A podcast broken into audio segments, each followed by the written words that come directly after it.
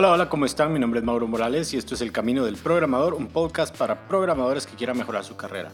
Espero estén disfrutando las fiestas de fin de año y preparándose para cerrar con broche de oro. Les quiero recomendar que no esperen hasta el otro año para hacer sus resoluciones de año nuevo, sino que en vez de hacer resoluciones hagan su planificación anual como la mencionábamos en el episodio 1 del Camino del Programador. Si una de tus resoluciones es la de conseguir un nuevo trabajo, esta serie te va a quedar de perlas. Como recordarás la semana pasada platicábamos sobre las diferentes formas de encontrar ofertas de trabajo en el extranjero. Lo bueno de esta serie es que la mayoría de consejos también aplican cuando estás buscando trabajo en una empresa en tu país actual. Si seguiste mis indicaciones del episodio 7 tendrás un tablero en Trello con dos listas, una de las ofertas a las que estás interesado en aplicar y otra de las cuales has descartado. Hoy nos vamos a enfocar a un proceso que muchas veces se considera trivial pero que generalmente hace toda la diferencia entre ser considerado como candidato para un puesto o no. Antes de comenzar quiero recordarles que todos sus comentarios y sugerencias son más que bienvenidos, pueden hablar a través de nuestra página de Facebook, facebook.com diagonal el camino del programador o también a través del correo electrónico mauro arroba el camino del programador.com. Como se podrán haber dado cuenta, ahora tenemos debajo del dominio de el camino del programador.com todo el podcast, algunos artículos y posteriormente quiero introducir algunos tutoriales o videos de enseñanza. Así que si hay temas técnicos en particular que estarían interesados en aprender, escríbanme para poder tomarlos en cuenta.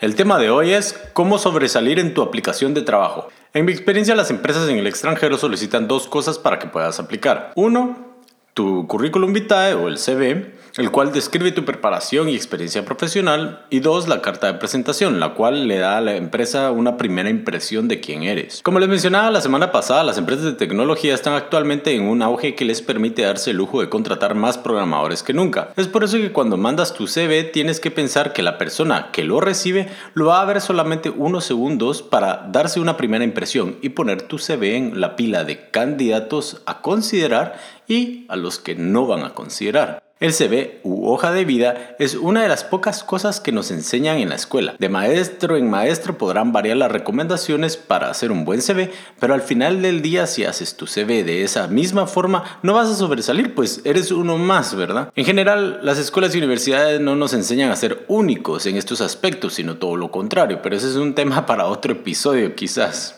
Entonces hablemos de algunos elementos que te pueden ayudar a sobresalir cuando mandas tu CV. Lo primero que tienes que tener en mente en entonces es el formato de tu CV. Es importante que agregues ciertas características que logren captar la atención de la persona que lo está leyendo. Pueden ser cosas tan obvias como el tipo de letra, una fotografía o los colores que utilizas. Si al terminar tu CV se ve como un artículo de prensa, te recomiendo que hagas cambios drásticos para que parezca más como un anuncio de publicidad. Estoy convencido de que es mejor errarte exagerado en este caso que por no pasar alguna vergüenza mandar un CV tradicional. Como dicen por ahí, toda publicidad es buena publicidad, incluso la mala publicidad. La persona leyendo tu CV va a recordarlo incluso si porque tenía un estilo raro, por ejemplo. Déjame contarte, uno de los CVs que hice hace muchos años iba en la forma como que si fuera escrito en código.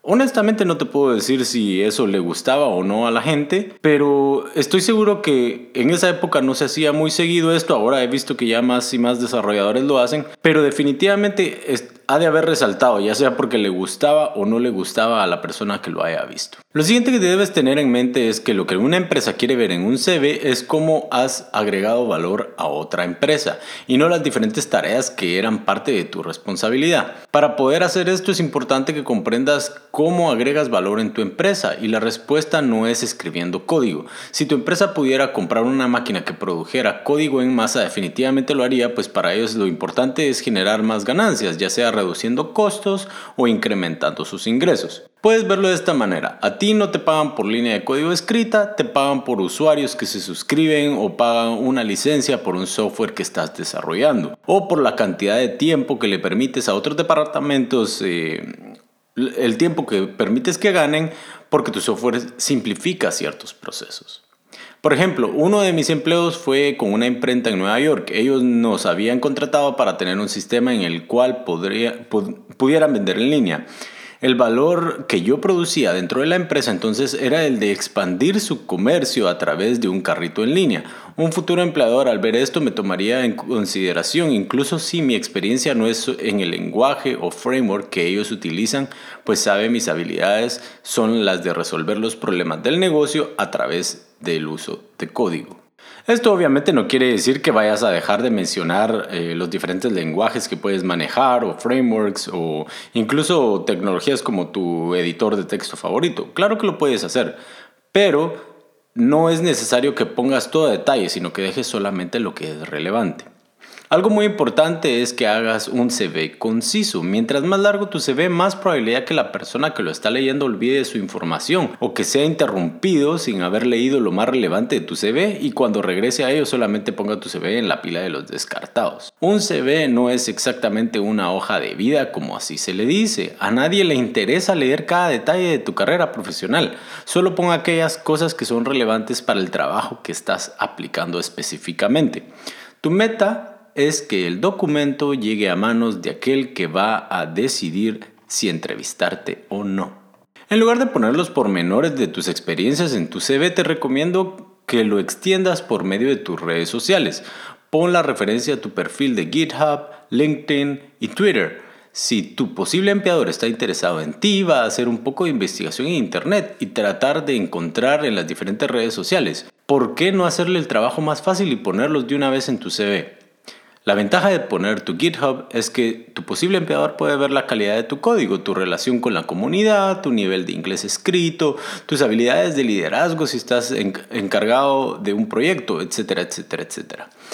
Si él quiere conocer estos pormenores, lo puede hacer en las respectivas redes sociales. No tiene que saber de ellos en tu CV. Y si te da miedo poner tus redes sociales porque pueda que vean la calidad de tu código, entonces te recomiendo que empieces a mejorar ese código.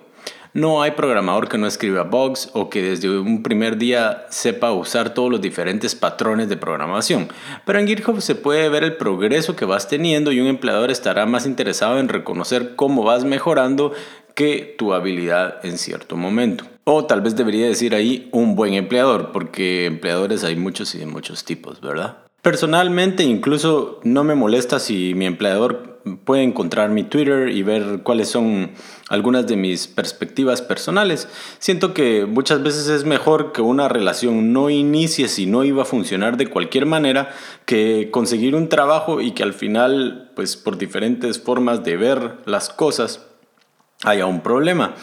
Por ejemplo, tal vez eh, tus principios no van de la mano con los de tu empleador, ¿para qué pasar por toda la incomodidad de luchar esto en tu día a día de trabajo? Así que por lo mismo creo que es mejor si lo reconocen desde el día uno, así como tú también reconoces los principios de la empresa desde el día uno. El segundo documento que debes enviar cuando estás aplicando un trabajo en el extranjero es una carta de presentación. En muchos casos esta carta puede ser más importante que el mismo CV porque es la primera impresión que se va a tomar la empresa de ti. Lo más importante que debes tener en mente cuando escribas una carta de presentación es que no deberías demandar la misma a varias empresas.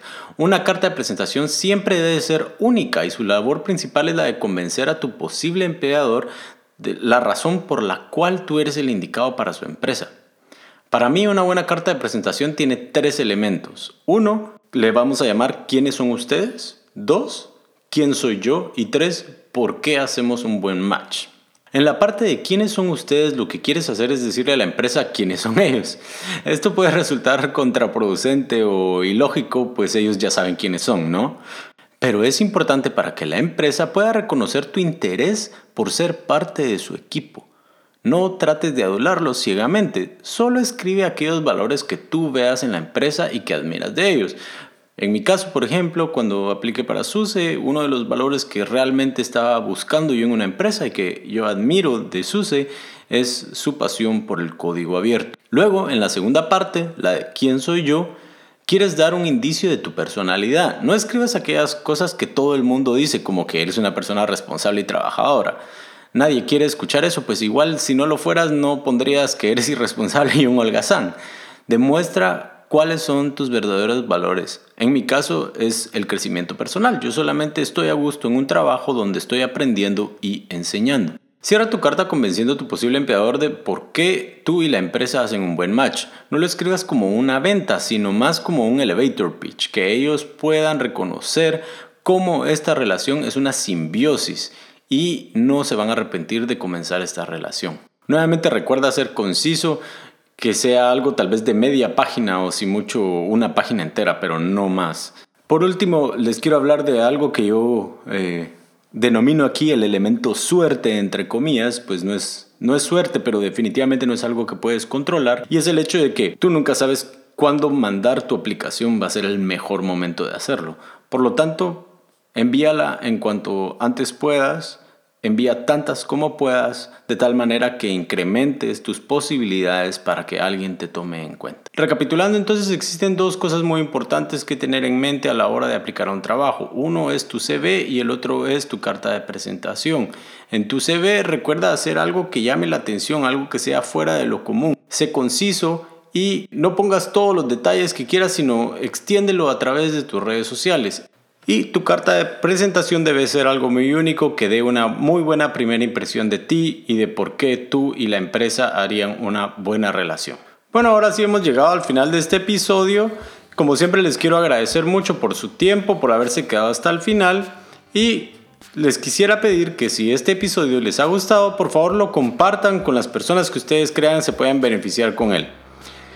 Les recuerdo también que pueden suscribirse a través de iTunes, SoundCloud o su aplicación de podcast favorita, de tal manera que no se pierdan ninguno de los episodios que están por venir. Les deseo muchos éxitos en su carrera y nos vemos hasta la próxima semana.